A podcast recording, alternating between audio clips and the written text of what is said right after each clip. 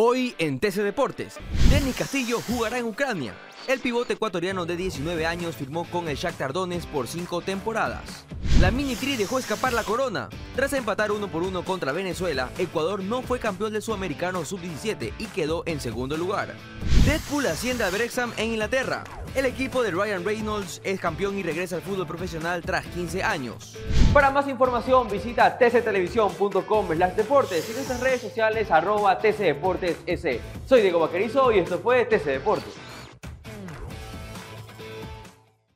TC Podcast, entretenimiento e información, un producto original de TC Televisión.